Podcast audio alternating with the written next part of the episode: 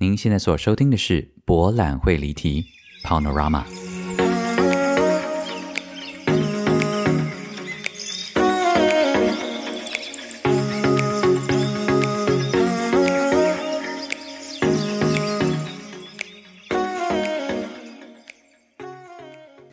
Welcome back to Panorama 博览会离题。大家好，我是蔡博，This is Pal. Welcome back to Season Two, Episode Seven. I'm so happy because it's halfway of Season Two. Awesome. 迫不及待要结束我们第二季喽。好烂，到底有谁做节目做的跟我一样啊？一天到晚在那边希望节目赶快做完。哎呀，你知道人生总是，我觉得我在明雄哈。 很容易会有一种厌世感。好，大家已经已经听了很烦了，但请容我再讲一遍，就是我觉得空气不好的地方，我就是很容易心情不好。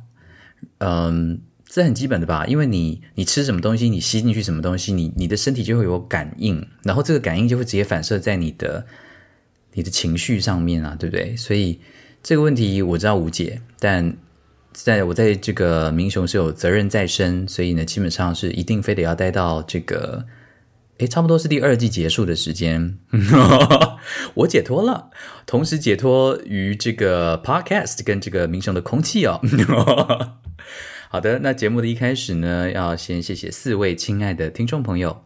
第一位是要谢谢水柔，他说谢谢蔡博，让我能够更加坚定，有你真好。我做什么事情让你更加坚定吗？无功不受禄啊，水柔。好的，再来是这个。Here in Taiwan，舍利。他说一一直很想要有一个机会，谢谢水柔，是因为水柔，我才知道究竟哪里可以请蔡伯喝咖啡，也开启了我认识 Podcast 的一个机缘。大家现在就是拿这个平台互相打招呼就是了，所以我就是一个传声筒哎，也是不错哦呃，不知道该怎么谢谢你，只好借着蔡伯的声音跟你道谢。谢谢水溶。记忆体不足的我，总是要在很久之后才会想起重要的事。第二点，每次请蔡伯喝咖啡都没有特别的留言，是觉得是好像没有特别需要分享的事情。括号，我大概就是那种就算在路上遇到蔡伯都不会上前打招呼的那种人。谢谢你哦。真的很感谢，但心中还是会默默支持你的。很开心能够在 Podcast 上面听到蔡博分享生活，也很期待未来蔡博能够分享更多剧场相关的资讯。第三，本来不晓得留言该留什么，朋友就开玩笑说想听蔡博用科隆的腔调来喊 Here can Taiwan，但觉得也太难了吧？但还是好想听哦。想一下哦，Here can Taiwan，这样可以吗？呃，附上中文昵称可以被呼喊一下吗？刚刚已经喊过喽，不知不觉一次写了好多啊！希望你最近一切都好。P.S. 你可以一个人毫无间断讲故事，真的好厉害。哎，我也是很累啊，Here in Taiwan，好谋啊！希望你的这个 Podcast 呢也是进行的很顺利哦，加油加油！再 再来说谢这个 L.P. Taiwan，然后他写了一句话很感人，他说不管收视率多，不管收听率多低，都会支持到底。好了，谢谢你啦！就是都已经说了，为了大家，Season Two 是一定会做完的，好不好？不用担心啊，拜托，在六集就让我解放了。好的，最后是要谢谢 Joy，他说非常想要去台南金鱼台南金鱼博物馆抹香鲸博物馆啦。呃，Joy 说你应该要成为台南糟糕行程观光大使的。就有一个听众朋友呢，在这个 IG 上面 tag 我，他也是另外一个，就是听了这个四草那一集之后就。在这个二八年假就冲到台南 去做这个四草的观光呃隧这个绿色隧道的船这样子，然后他就很失望的说：“该死，怎么没有听到像我的这样子？因为他的他还录了一段他的导导览人员，诶讲的还蛮仔细的，所以真的就是我们那天遇到那一个真的稍微松了一点啦，可能也是过年的关系吗？一年讲了很呃一一一天讲了很多班，所以他就稍微。”呃，松懈了一下，不过感觉最近水准又回来了。我刚才真的好犀利啊，我好嗨三个我恭喜恭喜啦！但是这个抹香鲸的这个绣球应该还在他头上吧？拿下来好不好？拜托。好的哦，那还要谢谢一位听众朋友 Eileen，Eileen 他送了一一个咖啡杯，呃，谢谢你哦。真的是很感谢，就是现在有人请我喝咖啡，也有人送我咖啡杯，嗯，非常的开心，也祝福艾琳的这个恭喜艾琳这个论文呢写的非常的顺利。好的，呃，最近大家应该不是最近啦，就是上周末，如果应该蛮多人也跟我一样，就是很辛苦的熬夜看了《Return》在公式上面的转播。那我真的也是第一次看完啦，所以我其实真的没有想说看完。好，我诚实讲，其实我还蛮想看，就是机场的那一景，就是雷一凡那一景。有没有听我的潜台词？就是我很想要跳过我那一景，就是不敢看这样子。结果我就想说，好啦，现在时间差不多已经过了十一点多一点点了，应该我的那一景已经过了，我就不用看了，然后我就可以直接看机场。然后我就想说啊，网络直播点出来看一下。结果我就一路看完呢。然后其实我还蛮感谢有看完的，真的感触很深。那。虽然我在脸书上面的那个文章，大家很感谢大家热烈的回响，大家都开始在有种集体回忆，有一种集体缅怀当年的一种感觉。其实我对这种感觉，个人是有点虽然很开心，可是我个人也也也很害怕，因为我总是因为天天说就很爱检讨自己嘛，就是我们很怕自己会不会陷入了一种太过于自溺于过去的的思绪里面。但我想这不是自溺啦，我觉得我们对于过去总是有一种无法言喻的，怎么讲呢？我觉得很奇怪，虽然不见得每个人都是这样子，但至少我是这样的个性人，就是我们总会觉得过去的时光总是很美好，现在的日子就算你过得很辛苦，我相信搞不好十年之后你再回来想看看这个时候的时光，是否也会觉得一样美好呢？这个我不太确定，因为我。我下个十年再来检视一下这一集的这个 podcast，嗯，如果还活着的话，所以我其实很能够感同身受。大家其实看到，其实回忆这件事情就这么美妙，对不对？呃，很多人可能搞不好有人看了 return 会觉得说，怎么可能会有人吃了一口东西就会想到呃十三年前的那个味道？我相信是有可能的。我们听到一个声音，我们看到一个画面。我们闻到一个味道，我们吃到一个东西，其实真的很厉害的，那个东西会把我们带到另外一个时时空里面去，然后很多画面就会油然而生，这样子。诶，有一个人跟我讲说，油然而生只能用来只能用来形容不好的东西，好离题哦。没有了，反正就是那个东西就会突然冒出来了哈。嗯，我我看完戏之后，其实也是在思考，就是是不是小时候。小时候我们觉得很好看的东西，是不是就会一直留在那个记忆里面？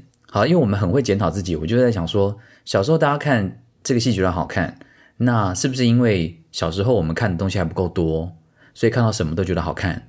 那长大之后，我们是不是再回来看这个东西，会觉得说，呃，怎么会做成这个样子呢？这当然是天蝎座喜欢自我质疑的的特质。但我还蛮庆幸的是，前几天看转播的时候。我还是喜欢这个作品的，虽然 虽然有一些地方很想把它大删掉，有些听众朋友很坏，就是也在脸书上面跟我讨论说，对啊，哪一段应该要删掉？对对对，我知道，我知道，我知道，今年年底演的时候一定会把它处理好，好不好？呃，既然都已经讲到这个了，就是因为 Return 今年是十周年了哈，很久了哈，十年了，所以有看这个当年在成品信义店这个两面式舞台的听众朋友。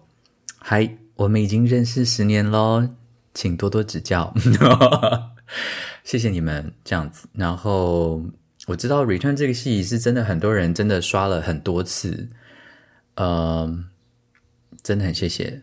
然后希望年底的这个全新的 Cast 能够给大家一个耳目一新的感觉，我自己也非常的期待诶，因为我觉得这一批。新的演员也是非常的精彩跟厉害哦，我非常的期待能够碰撞出什么样新的火花。虽然也有蛮多人问说这个原班人马什么时候可以在一起上，但我我想就让这个美好的回忆就彻底的留在我们的心中吧，好不好？这样以后呃，我们再看到，对呀，你知道我们这种都已经快四十岁了，再回去这个后滚翻是是怎样？我自己都以上，但我必须要讲，我那天最开心的其实还是看尹轩演戏。你这样听可能会很奇怪，就是说我不是一直都在那边吗？可是因为这个戏虽然演了很多遍，可是因为我大部分时间都在侧台嘛，因为我自己也有演，所以其实每次大家在看那个樱桃眼泪那一景的时候，就是尹轩在那边跳舞，然后这个表哥冲进来的时候，然后大家都笑翻，然后我每次在侧台，我都不晓得他到底在台上今天又做了什么事情。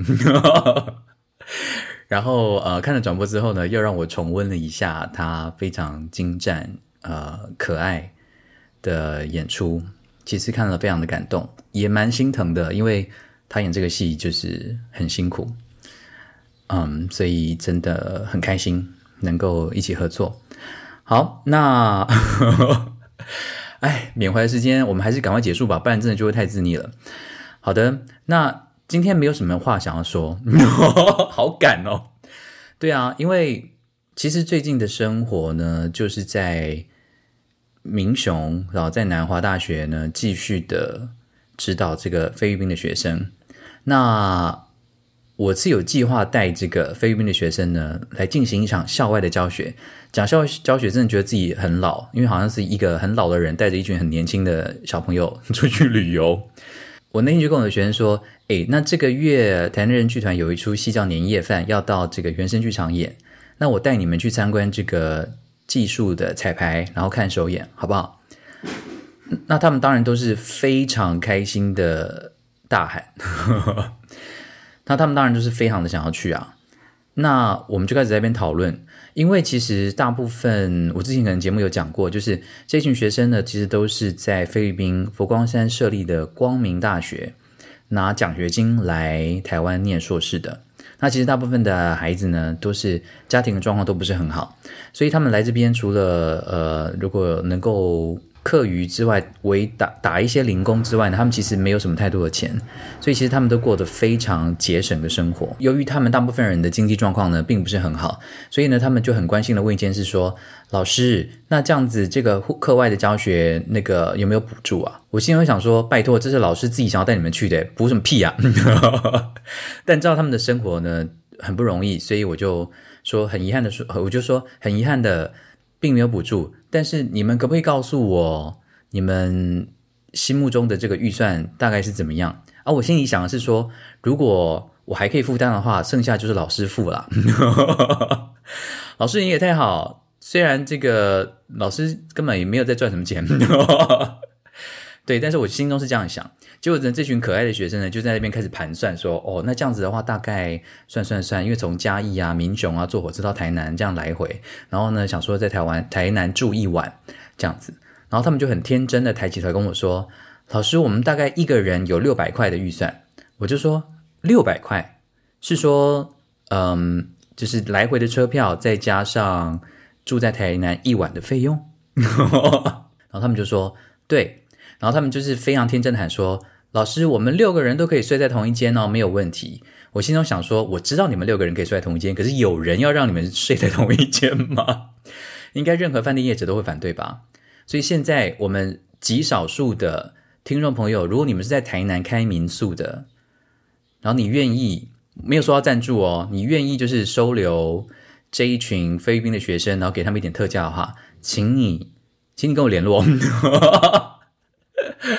然后我听到他们就说：“你这样这样这样啊！”然后我脑脑中哈，我就在那边想说：“哦天呐，好，我得想想看，台南有没有哪里是就是便宜一点的这个 hostel 或者是民宿，找找看看有没有什么机会，这样让他们可以就是不用来回奔波，因为他们其实来回奔波回到民雄之后，他们其实都是没有摩托车的人，就是根本也租不起也买不起这样，所以他们还要再搭计程车再回自己的宿舍。那其实这个钱花一花，其实也差不多。”所以我就想，然后我脑中就浮现了一个地方，这个地方我不方便讲那个名字啊，但是呢，但搞不好很多人都知道。我脑中突然浮现了一个地点，台南的一个地点。这个地点呢，是我小时候偶尔拍戏的时候呢会住的地方，也是很多北部下来我们这个剧团演戏的时候呢会住的地方。是不是已经很多人猜到了？但是我还是不能讲哦，不想要毁坏名誉，因为这毕竟这是很个人感受的问题。我就想到那个地方好像算是还蛮便宜的，但我就想说，可是那个地方呢是出名的阴，就是很多剧场的朋友呢住在那边呢，都说有感应到什么，那有超强力感应的午间，林小戴呢，他根本就是看遍了这个哦精彩的这样的一个地下世界哦，所以我脑中就想说，嗯，那个地方便宜，可是有这个，嗯，哎，这样哈，所以好像也也不太适合。我就很诚实的跟学生说，当然我们沟通都是用英文啦。那我就说，我是有想到一个地方啦，可是那个地方哈，好像有鬼呢。然后你知道他们的反应是什么吗？他们就是大笑，哎，他们说：“哈，老师，台湾台湾有鬼吗？”那个时候我突然有一种被羞辱的感觉，我就说：“你开什么玩笑？我们当然有鬼，我们鬼很多，哎。”然后他们就想说：“不可能，老师，台湾的鬼都不可怕。”我想说：“你在跟我开什么玩笑啊？你们在你们在讲什么？你没有看过那种全身穿白色衣服，然后头发很长的那一种吗？那个很恐怖哎。”然后他们听到那个画面就就是笑出来。他们就说：“老师，我们菲律宾的鬼比较恐怖，我们菲律宾的鬼都会攻击人的。”我就说：“你以为我们台湾的鬼都是好鬼吗？” 就是一群开始进入进入这个荒谬的对话，就发现他们对于这个台湾的妖魔鬼怪的这个认知啊，真的是停留在一个是不是我们对西方的万圣节那种一样，觉得说台湾人一样觉得说那个西洋的万圣节那些鬼没什么好可怕的。这真的很奇妙哎，就是每个文化对于每个文化惧怕跟恐惧的东西，真的。都差好多，那他们既然这样讲，我想说，好吧，那就没有差，那就让你们去火力气快没有，让你们好好体验一下我们台湾这个，嗯，这个热情的鬼哦。但这件事情呢，就让我想到，就是我从前一一直觉得，我其实有一个不晓得是不是只有我有这个问题哈，你们你们可以也也可以提供我一点你们的想法。我曾经一度觉得。自己住的地方是一个很无趣的国家，怎么说呢？因为我会觉得台湾不可能会有 superhero，就是说，如果今天跟你讲说蝙蝠侠出现在彰化，或者说蜘蛛人今晚现身民雄，就是你是不是完全会觉得说，不要开玩笑好不好？怎么可能？你是不是会觉得说，这些人为什么会想要来这里？然后，请大家不要误会，我这样讲的意思，并不是说脏话不好或是民雄不好哦。就是我也不觉得这个哥哥吉拉会来台南啊，就是一样的道理。就是我发现，我发现我对于自己居住的这个地方没有没有想象，然后我就在思考说，到底没有想象的这个原因是什么？因为其实我可以很同理，为什么外星人要去纽约啊？为什么所有人都想要炸伦敦啊？好，为什么大家没事有事没事都要去突袭莫斯科啊？就是这些东西好像是很可以被想象，即便我们没有去过那个地方，我们都可以很可以理解。可是如果今天有人讲说有一个世界上最极大险恶的阴谋会在台北发生，那你可能第一个就还是会说：切，怎么可能？真假的？这样子哈，好像是会这样，还是因为是我们住台湾的关系？这个我真的目前是无解啦。我记得好像有一个美国的电影，然后他们某一年就是外星人是到处乱炸，然后好像他们真的有炸到中正纪念堂，这本身我还蛮开心的，当然。不是因为他们炸炸蒋中正关系啊，哈，就是说，哎，话说这个二二八，OK，我们要谨记这个历史的教训，OK，所以就是倒是说，就是看到自己一个熟悉的地方，就是总觉得，我觉得这是不是因为我们台湾长期以来真的就是跟我们的外交处境，跟我们长期就是处于一个蛮世界边缘人的状态，所以我们潜意识里也觉得说，Nobody cares about us，就连 aliens，就连妖怪啊，就连这个 superheroes 都不会想要来理我们呢。这个心态，我现在还是无解。但我记得我从前会一直纠结于这件事情，因为我就想说，为什么我们不可以有自己的 superhero？为什么没有人拍这样的电影？哎，还是有啊，其实我没有看到。然后为什么这个雷神索尔偶尔不来我们明雄走走呢？是不是这样子？对哦，所以，you know，我就是这样想。但是呢，我跟你们讲啊。那因为我最近读了一本书哈，叫做《妖怪台湾》，其实我觉得还蛮有意思的。来，这本书现在在我旁边。好，《妖怪台湾：三百年岛屿的奇幻志》，这样其实是这个何敬尧先生写的。那因为我那一天就想到这件事情，所以我就好好的仔细翻了一下这本书。然后我突然发现啊，我们对于我们台湾自己的妖魔鬼怪、神明的，还有宗教的这些历史啊，其实懂得真的很少诶。至少以我的生命经验，即便即便我是常常去拜拜的人哦，我也没有太长的接触这方面的一些故事。我也不知道为什么，就是读了这本书之后，我就迫不及待想要，就是下一次上课要回去呛我的那个菲律宾的学生，我就说告诉你们，我们的鬼可多了。我们的神也多，鬼也多，妖也多，怪也多啊！我们这个岛上真的是无奇不有哦，告诉你。然后，例如说，我看到一个，就是其中他介绍一个叫做赑屃，赑屃就是就是某一种乌龟啦，赑屃神兽白莲圣母，我看了真的觉得蛮厉害的。呃，我稍微跟大家讲一下这故事啊，就是清乾隆五十一年的时候，就是一七八六年的时候。有一个人叫林爽文，大家有没有印象？历史有教。林爽文呢，在台湾的中部呢起义发兵，然后攻下了彰化跟淡水，还有凤山等等。然后乾隆呢，就在呃一七八八年的时候呢，擒获这个林爽文，然后结束战祸。然后因为那个乾隆呢，就视这件事情为十全武功之一，然后他为了要警惕这件事情呢，就下令了制作赑屃的石碑。然后呢，就是要就是就是要这样警警告世人啊，就是说，嘿，好，以后不要再给我乱抗议了哈，这样。然后呢，就从这个中国呢，就这样子渡海，运了十座这个石碑跟赑屃的这个石兽来台。但是上岸的时候呢，有一座赑屃呢就掉到海里面去，然后怎么找都找不到。然后呢，这个中国人呢，中伪的习性，这个犯罪的官员呢，为了要让此事瞒天过海，哎，其实也是想要活命了哈，他就制作了一个假的。仿冒品是不是很早就开始仿冒了哈？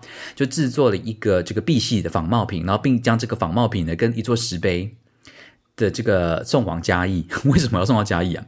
然后呢，这个石碑呢，现在呢在嘉义公园里面呢，哦，哎，林嘉义也当，也当一块买哦。但是呢，是不是大家都会想说，那到底那个赑屃人在哪里？不是，到底那是赑屃龟在哪里？对不对？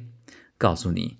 他失踪之后呢，民众常常在夜里看到这个鱼温水面会发光，而且这个鱼汁呢还会无故的减少，不知道为什么。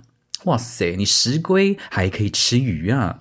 结果呢，请教了我们保安宫的这个王爷啊，就是宝哥啊，才知道说原来水底啊有一只赑屃是吃鱼显生啊，而这个鱼温呢便是当年赑屃的坠海之处，所以众人把这个赑屃呢打捞上岸之后呢，便将石兽安置于南场的保。安公本人读到这里的时候，就想说：“此话当真？真有此龟？那我当然是要去看一下南厂保安宫在哪里啊！” 就查了一下，哇哩嘞，丢台南，而且那条路是我一天到晚都经过的，就是从我们家这样走出来，然后每次想要找到海岸路啊，去吃饭的时候啊，就是会经过保安宫啊。我一直跑到那间就叫南厂保安宫诶，哇哩嘞！哦，站的猴塞雷啊！据说啊，这个在水中韬光养晦、吸收日月精华的赑屃，拥有这个神奇异的灵能。妙方呢，原本还在安置石碑的这个凹槽里面呢，注满了清水。这个水据说有不可思议的力量，能够治愈眼疾啊！现在应该不能够拿乱乱拿水来抹眼睛了哈。但是呢，地方民众呢，也尊奉这只赑屃神兽为。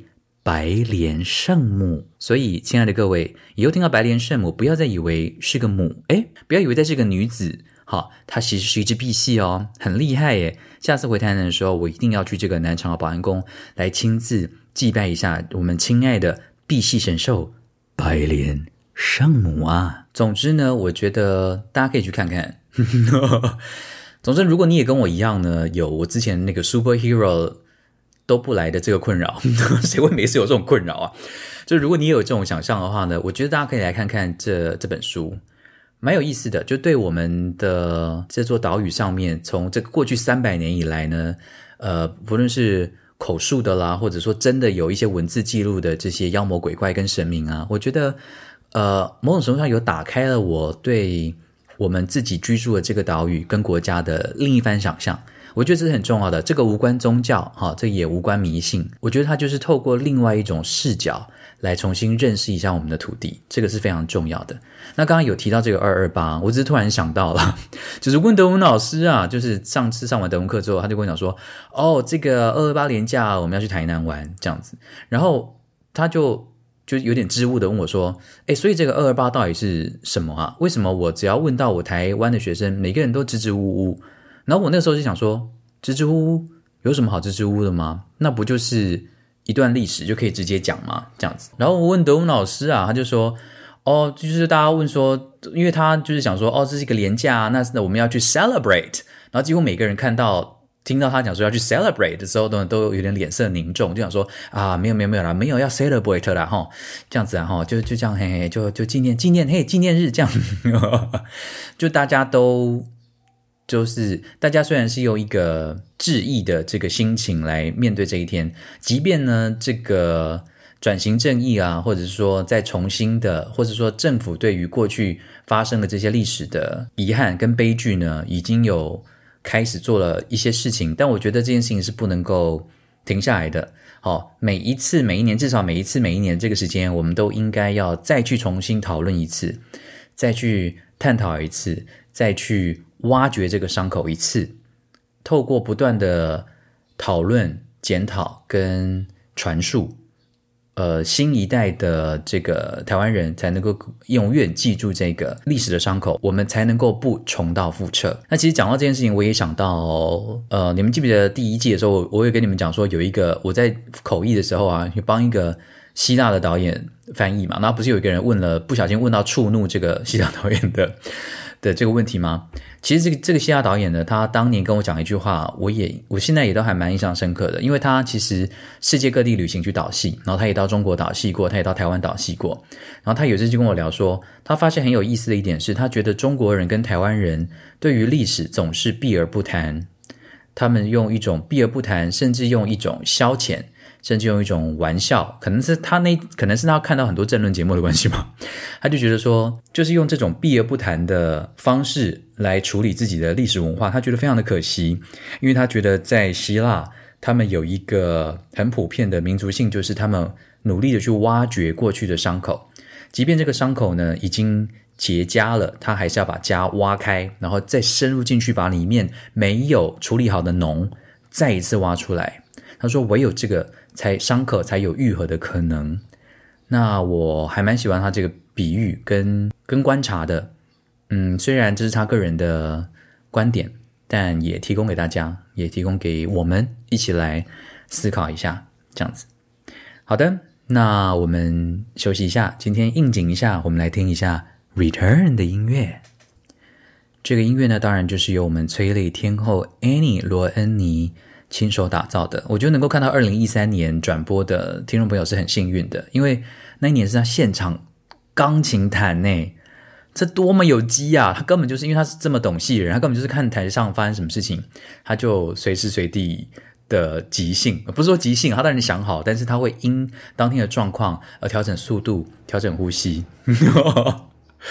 我真的非常感谢 Annie 在旁边，因为我记得有一次在新舞台那一次新舞台演的时候啊，因为每一次这个婚礼转丧礼的时候啊，因为我都要帮这个若维把他的婚礼的衣服脱掉之后，因为我要帮他换装嘛，然后我要给他他穿丧礼的某一个小裙子，那我的任务就是要在这个很慢的音乐的前奏，要在 Unusual Way 的前奏呢，帮他把衣服换好。然后自以为优雅，很慢的走到侧台，然后很狼狈的把刚刚脱掉来的那个婚礼衣服狠狠的丢到侧台，给侧台人员收起来，然后脱掉我的西装外套，穿上一件黑色西装外套，然后走到这个麦克风前面，然后开始唱这个 Unusual Way。然后因为新舞台比较大，所以其实很多场我几乎都来不及。那还好有 Annie。如果这是放这个录音带哈，我就死掉了。但是因为 Annie 在那边可以现场看，所以他就是可以无无无限制的这个延长前奏。然 后看到我走到那边，然后已经准备好的时候呢，我就可以开始唱我的第一句，还蛮怀念的。好的，一起来欣赏这一小段 Annie 精心设计的配乐，然后我们就来外国朋友好声音。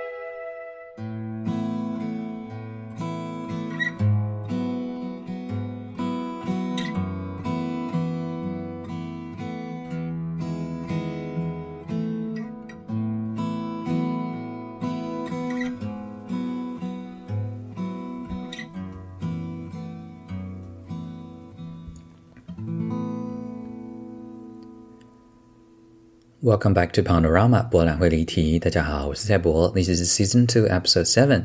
今天第一位要来跟大家分享的外国朋友好声音，是我的一位意大利的朋友，但是他现在，呃，我们是在米兰认识的，那个时候是二零一二年，我在意大利的北边自助旅行的时候，然后，呃，他是我的沙发客主人。其实我对米兰哈，其实。其实我对米兰真的没有什么太好的印象。这样讲呢，没有要那个污蔑米兰的意思，而是因为我去米兰的时候呢，刚好下大雪，所以天气冷的真是要命，所以我那个时候几乎没有出什么门。所以一直就待在这个 Pietro 他家，然后就一起煮东西啊，一起聊天啊，吃饭啊，然后他朋友来做客啊，我们就是到处就是跟朋友 hang out。所以我根本在米兰的记忆呢，就是在他家，然后跟他的狗，还有他的朋友们，还有一个他朋友的小孩，还有一张抱在手上的照片，就是就是这些人的记忆，反而对城市的记忆非常的少，除了米兰的大教堂之外。我对米兰的印象其实非常的微薄，然后因为那次真的冷到要喷尿，所以我就是也默默的发誓说，我才不要再回去嘞。所以如果很喜欢米兰的听众朋友呢，可以为他这个平反一下哦，哈，可以告诉我你们觉得米兰哪里可以好好的玩一玩。那 Pietro 呢？他搬到巴塞隆纳去了，感觉是一个比较明智的选择哦。哎，巴塞隆纳真的是太美啦！然后她现在跟她的男朋友住在巴塞隆纳，所以呢，就来听一下她聊一下这一次这个疫情的期段期间呢，对她的人生生活有什么改变。Hi everybody, my name is Pietro. I am Italian, but I living in Spain and exactly in Barcelona.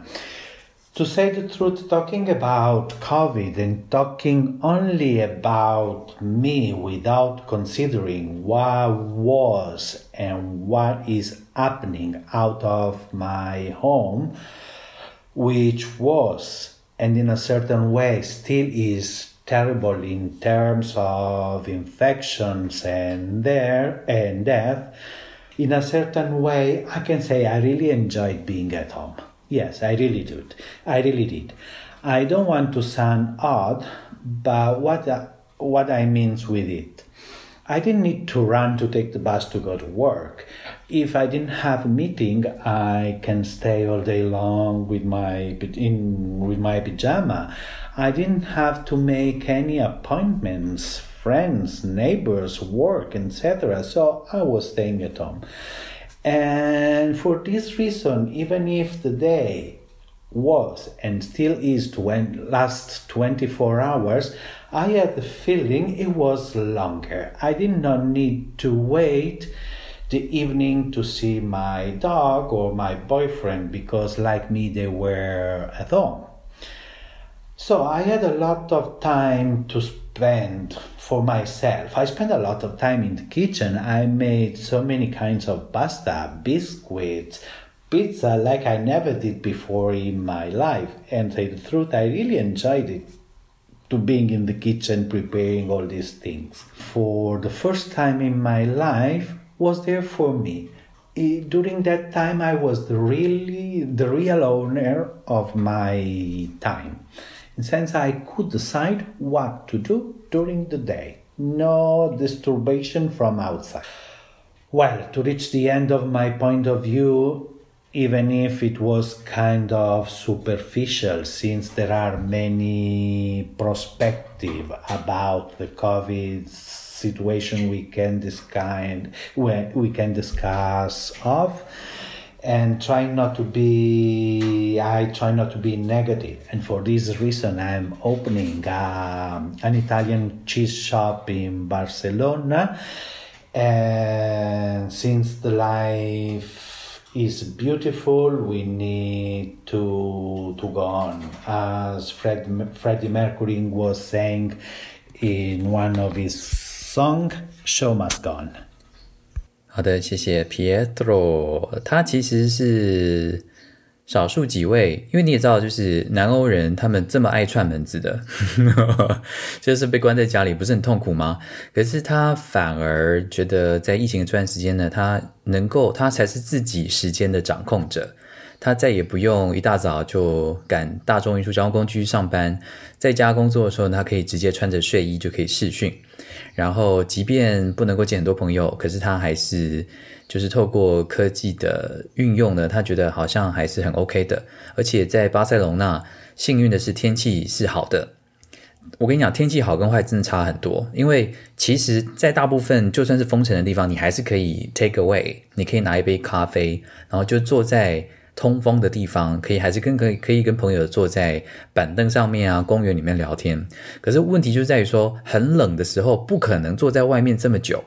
就是如果曾经在很冷的国家待过冬天的听众朋友们，大概就知道一个地方真的要冷起来呢，你大概在外面走二十秒，你就非得进入到室内。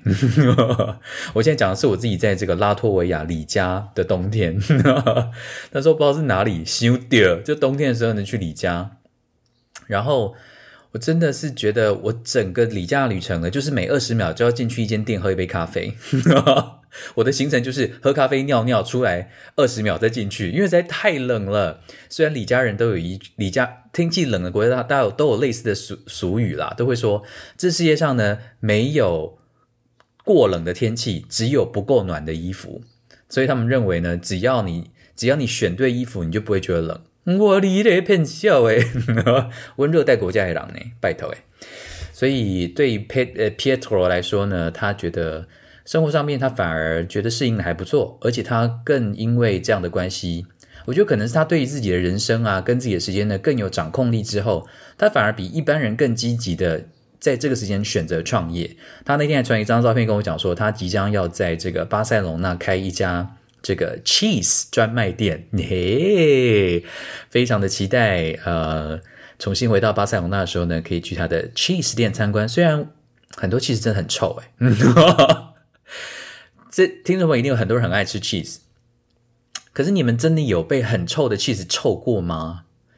我跟你讲，我有一次去法国的时候，我一个法国导演的朋友把那个 David，他呢为了要迎接我去他的城市。他举办了一次野餐，然后叫他的演员朋友啊什么的，就一起出来 hang out 这样子。就他准备了二十四种不同的法国 cheese 给我摆在桌上，然后还有大概二十几根这个 baguette，然后大家就是坐在那边就是吃 cheese 跟 baguette。法国人，你们要不要紧？我几乎整天都是捂着鼻子，因为实在太恐怖了。有些东西真的是重到，那立马帮帮忙。不过。哎，现在如果能有机会回欧洲吃气死，我们敢问，因为欧洲的空气比较好。哼，你明雄啊，再度躺着也中枪。好的，下一位呢，我们来聆听冰岛的声音喽，来听听来自雷克雅维克的 Ingvar。Hello, potsang this is Ingvar from Iceland. I uh, I'm working for the Icelandic broadcast, and uh, my experience of this time is that I've heard how Taiwan reacted very quickly to this situation uh, as early as December 2019. Uh, the, the, virus came here in, I think, February, and it did spread out pretty quickly from the beginning. We didn't have uh, this kind of strict regulations at the border from the very beginning. So which was a was a big mistake. We've had for several months the requirement of uh, double testing at the border, so you need to have a test when you arrive, and then you need to quarantine for five days, and then you have a test again. But there's been uh, uh, no follow up on whether people were actually in their quarantine or not. So the second wave was actually caused by virus that came in by tourists that didn't quarantine and were infected. So just a few days ago, we started uh, requiring people to bring a test before they uh, fly over. So now you need to prove that you are negative. Then you have a test at the border, quarantine for five days, and then you have another test. So our actions uh, so last summer we managed to get the infection rate to almost nothing. Uh, so in July, people were able to travel around Iceland, and uh, but then we got these uh, infection up again in in the end of July, and it kept rising. And then from mid September, we have had pretty strict regulations that are only being eased now, and now you can do almost anything uh, but uh, just need to wear a mask. And we have some limitations on, for example, when when I go to the gym, you have to book in advance, so there can only be 20 people at once in each space. But otherwise, anything, everything is open. And the biggest danger is that people will bring the virus in, and we will get uh, infections spiking again by that. So I think the uh, actions at the borders are are actually going to uh, make sure that we can keep the keep the rate down, and that we can live a relatively uh, normal life here. It, which makes sense, but still there are groups that are pressing that we make it easier to cross the border so that the tourist sector can continue to uh, operate which doesn't really make sense because there isn't there isn't really any tourism yet, and uh, most countries around us, America, Europe, have a very bad situation, which is sort of gradually getting better. Though, I think personally, I think that the best we can do is to keep the rate down so that we can live a normal life here, and at least the Icelandic people can travel around and. Uh, about the tourist sector, and why they are pressing so much is because uh, it is such a huge part of the Icelandic economy. It uh, after the economical crash in 2008, it grew rapidly, and uh, it's become a very big part of our uh, income. So um, it's understandable that there's pressure, and sometimes, though, I feel like the the people representing it are just saying what they think that they should say. I'm not really, I don't really feel like they really feel like it's the best best idea to to open it up too much. I mean, I think in general we did pretty well, but uh, we could have we could have uh, kept the rate low throughout this period, and that would have cost less economical damage and would have cost fewer lives and would have enabled us to live a pretty normal life besides the fact that we wouldn't be able to travel in another country too easily. I mean, it's still possible, but you have to go through through the the tests and the and the quarantines. So if if necessary, you can still do that. But so yeah, I think uh, uh, Taiwan is a, an example to the to the whole world actually of how to how to act when some when a virus like this comes up. 谢谢英法总雷克雅维克所带来的分享。为什么会认识英法？是因为我先认识他的 另一半 Effie。Effie 是一位影像工作者。我记得那个时候我应该在丹麦旅行吧，然后透过一个朋友的介绍，说有一个台湾呃住在英国的导演想要找一个演员，然后想要问问看我有没有兴趣来 audition 一下。那我从来没有用 Skype audition 过，我就想说也蛮好玩的，反正我那时候在丹麦也没什么事，所以我跟 Effie 第一次的见面是在就是在网络上面，然后我们就真试了一下。然后很幸运的，他 cast 了我之后呢，我就到伦敦去，呃，跟他合作了一个短片，是一个蛮好玩的经验。然后大家就从此之后变成朋友。那呃，Effie 也是英国北欧台湾影展的策展人啊，非常努力也非常积极的在透过电影来让世界，尤其是北欧跟英国能够更看见我们台湾的电影，所以他。也在做这件非常有意义的事情，大家要是有兴趣的话呢，也可以去追踪、关心、follow 一下。那英格法主要讲的呢，还是说冰岛过如果从疫情爆发开始到到现在啊，其实他们边境也算是守的不错，但他觉得说他守守的有点太晚了，如果可以的话，应该要像台湾一样守的快一点，就不会有这么多呃不必要的死亡跟病痛发生。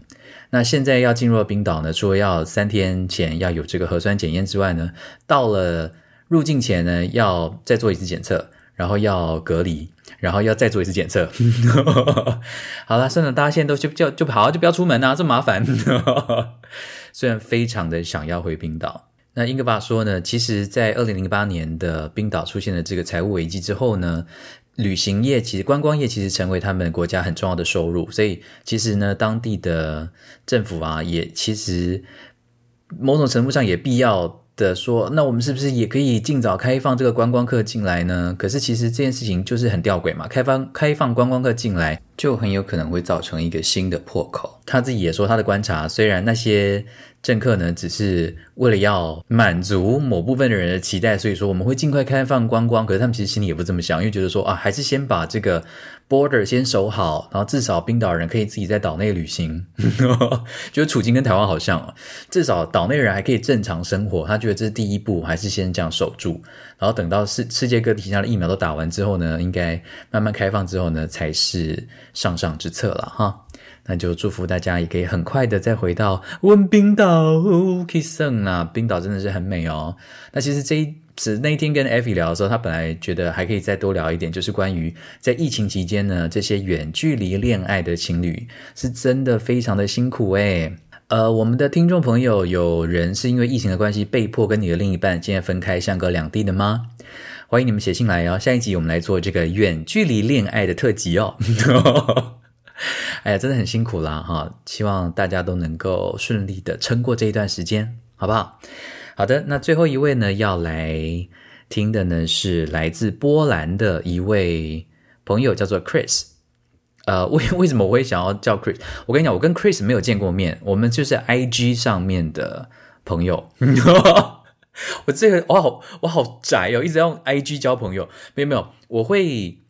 跟这个 Chris 联系上，是因为他就是他，他拥有的生活形态是我最羡慕的，所以我开始关注他，就想说，为什么这个人可以什么时候不做，而且又这么年轻，然后到处旅行，他真的就是每三天四天就换一个国家啊！我想说，是怎样不用工作吗？好，我也是这种俗人的 的一个想法。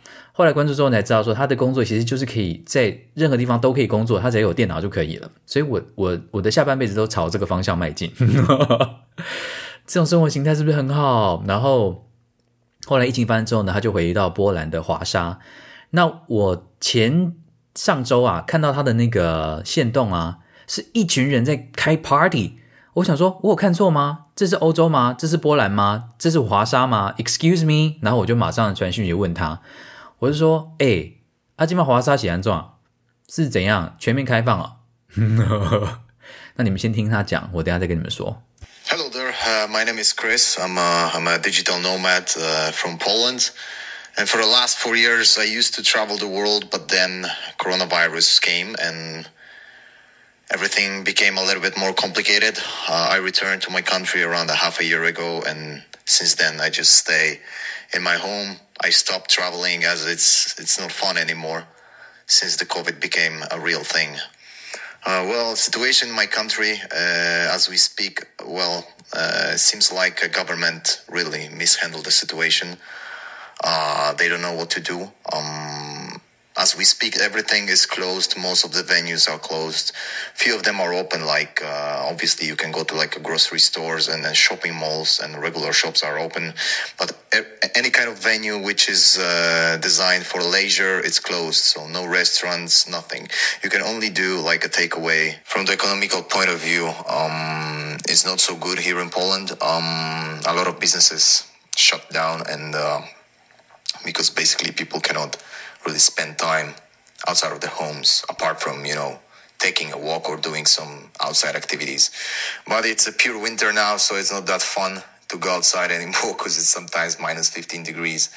So it's kind of it's kind of cold.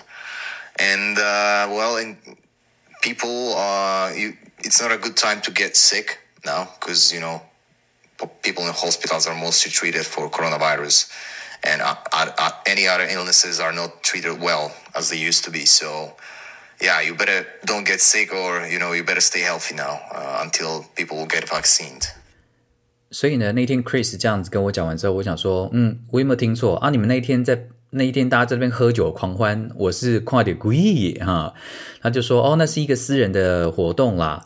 他说呢，这是我的这个打击的斗阵俱乐部，这叫打击 Fight Club，他参加的的一个周年庆的活动。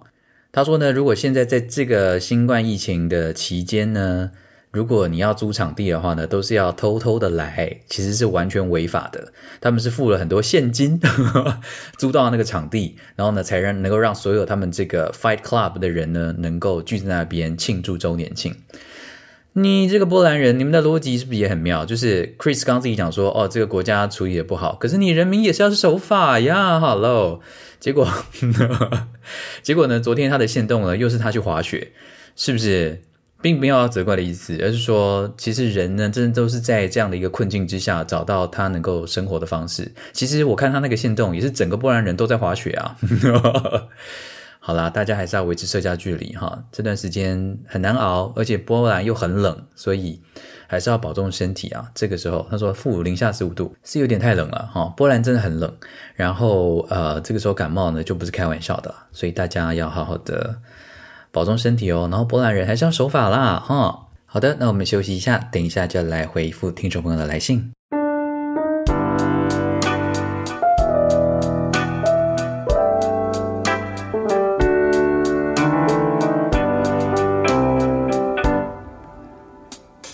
你记忆中的年夜饭是什么样子呢？台南人剧团原创作品《年夜饭》，讲述一个在外游子在除夕夜这天回到家，与母亲和姐姐在准备年夜饭的过程中，彼此从自身的角度述说过往的记忆，再一次经历过往的苦痛，也带出对家庭与人生的渴求与期望。年夜饭，二零二一年将于三月十九日到二十一日在台南文化中心原声剧场演出。购票请洽两厅院售票系统或台南人剧团。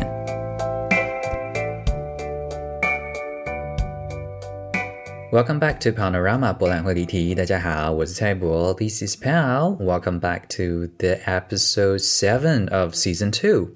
首先呢，要来回复的是。卷卷的来信，卷卷很可爱啊。他说：“Hello，蔡博，听了你新的一集的 Podcast，忍不住想要留言，谢谢你大力的称赞普里。虽然我不是普里人，但是我是暨大的学生啊。哎，话说你们暨大，我那天本来是要我，我还是有骑车上去。哎，我发现 Google Map 真的是一个不能相信的。”东西耶，至少至少在普里，因为我就是要从这个普里呢骑摩托车去暨大，结果他给我带一条莫名其妙的路，哎，我就真的是骑这个，好像我就骑上山，然后那个路根本就是完全是不平的碎石路口，我骑到会觉得自己也都点模型啊，你知道吗？然后就是莫名其妙，然后我就骑到一个其实还蛮蛮美的那种森林，然后突然之间就大马路，哎。就到林暨大，后来才发现我真的整个就是误闯。然后这个机车道，因为第一次去嘛，所以完全不知道机车要骑到哪里去，所以我就只好非常不要脸的跟汽车就是一起开在同一条路上，我都觉得超丢脸的。那还好，后后来要离开的时候，我就找到对的路。可是我发现呢，出口那个地方的隔壁那个入口，好像入口是要刷卡才可以进来的。那像我这种校外人士，我要怎么样骑摩托车？进校园啊，还是这是不允许的？麻烦暨大学生回答我一下。好的，然后这个卷卷说呢，听到你说普里的食物很好吃，我也这么觉得。一碗食铺真的超好吃，超厉害，真的是我心目中素食前三名。嗯，看来得赶快回这个普里，因为听说他要他要关了。然后他说，然后还有一家应该很少人知道，是一家私厨的舒食无菜单料理，超厉害的，叫做。哎呀，餐厅（括号如果有幸被念回信的话，这个餐厅可以不要念吗？因为太胖以后订不到了。卷卷，你也太看得起我了。以我们这个收听率啊，就算全部人听到都去啊，也是不会订满的。到底是有多少人？Anyway，卷卷讲了一件事情很厉害啊。他说，不知道蔡伯知不知道，去年的普里呢，有一个十二年才有一次的这个建教大典，是念教吧的这久了哈，是普里超大超重要的活动哦。那一周啊，整个普里镇都吃素，哎，很厉害耶。他说几乎完全买不到荤食，诶他说呢，我第一次去参加的时候，觉得超酷、超特别的。整个普里呢，很有向心力的感觉，让我感觉到民俗活动对一个地方的影响真的很大。全部人都吃素，真的好扯哦！不晓得是不是因为这样，所以普里的素食才这么好吃。但其实应该不是啊，应该是因为中台产寺在附近的关系。谢谢菜谱的声音持续陪伴大家，卷卷。哎，我也觉得超酷的，而且你讲到普里整个镇啊，都有这个向心力的感觉，我完全没有质疑啊，因为温普里就是一个这么有向心力的地方。哎，好想念普里哦。话说啊，我不是一直抱怨民雄空气很差吗？但是你知道吗？所有东西都是比较级的。因为我去普里租摩托车的时候啊，就是跟这个摩托车司机、摩托车司机、摩托车租车的师傅，怎么讲啊？摩托车租车店的店长就聊起天来，然后。可能是我中年之后面貌是比较和善吗？就是我这么讨厌跟陌生人聊天，结果就一直有人跟我聊天。我去清境的时候，也有计程车司机就看到我就开始跟我聊天。Anyway，反正那个店长就跟我讲说啊，他现在放假最喜欢去东部了。我说对啊，东部真的是蛮美的。然后他竟然第一句跟我讲说啊，这个普里啊，哎，这空气啊不是很好。我说温迪嘞嘞，你有去过明雄吗？哈，这位店长。我讲说，哎，普里哈一般还可以啦，但是哈，因为我们是盆地，所以要是空气不好的时候哈，哦，也散不掉。唯一空气好的地方还是只有东部这样子。哎，店长，欢迎来这个民雄参观一下哈，这样子你回普里你就永远不会抱怨喽。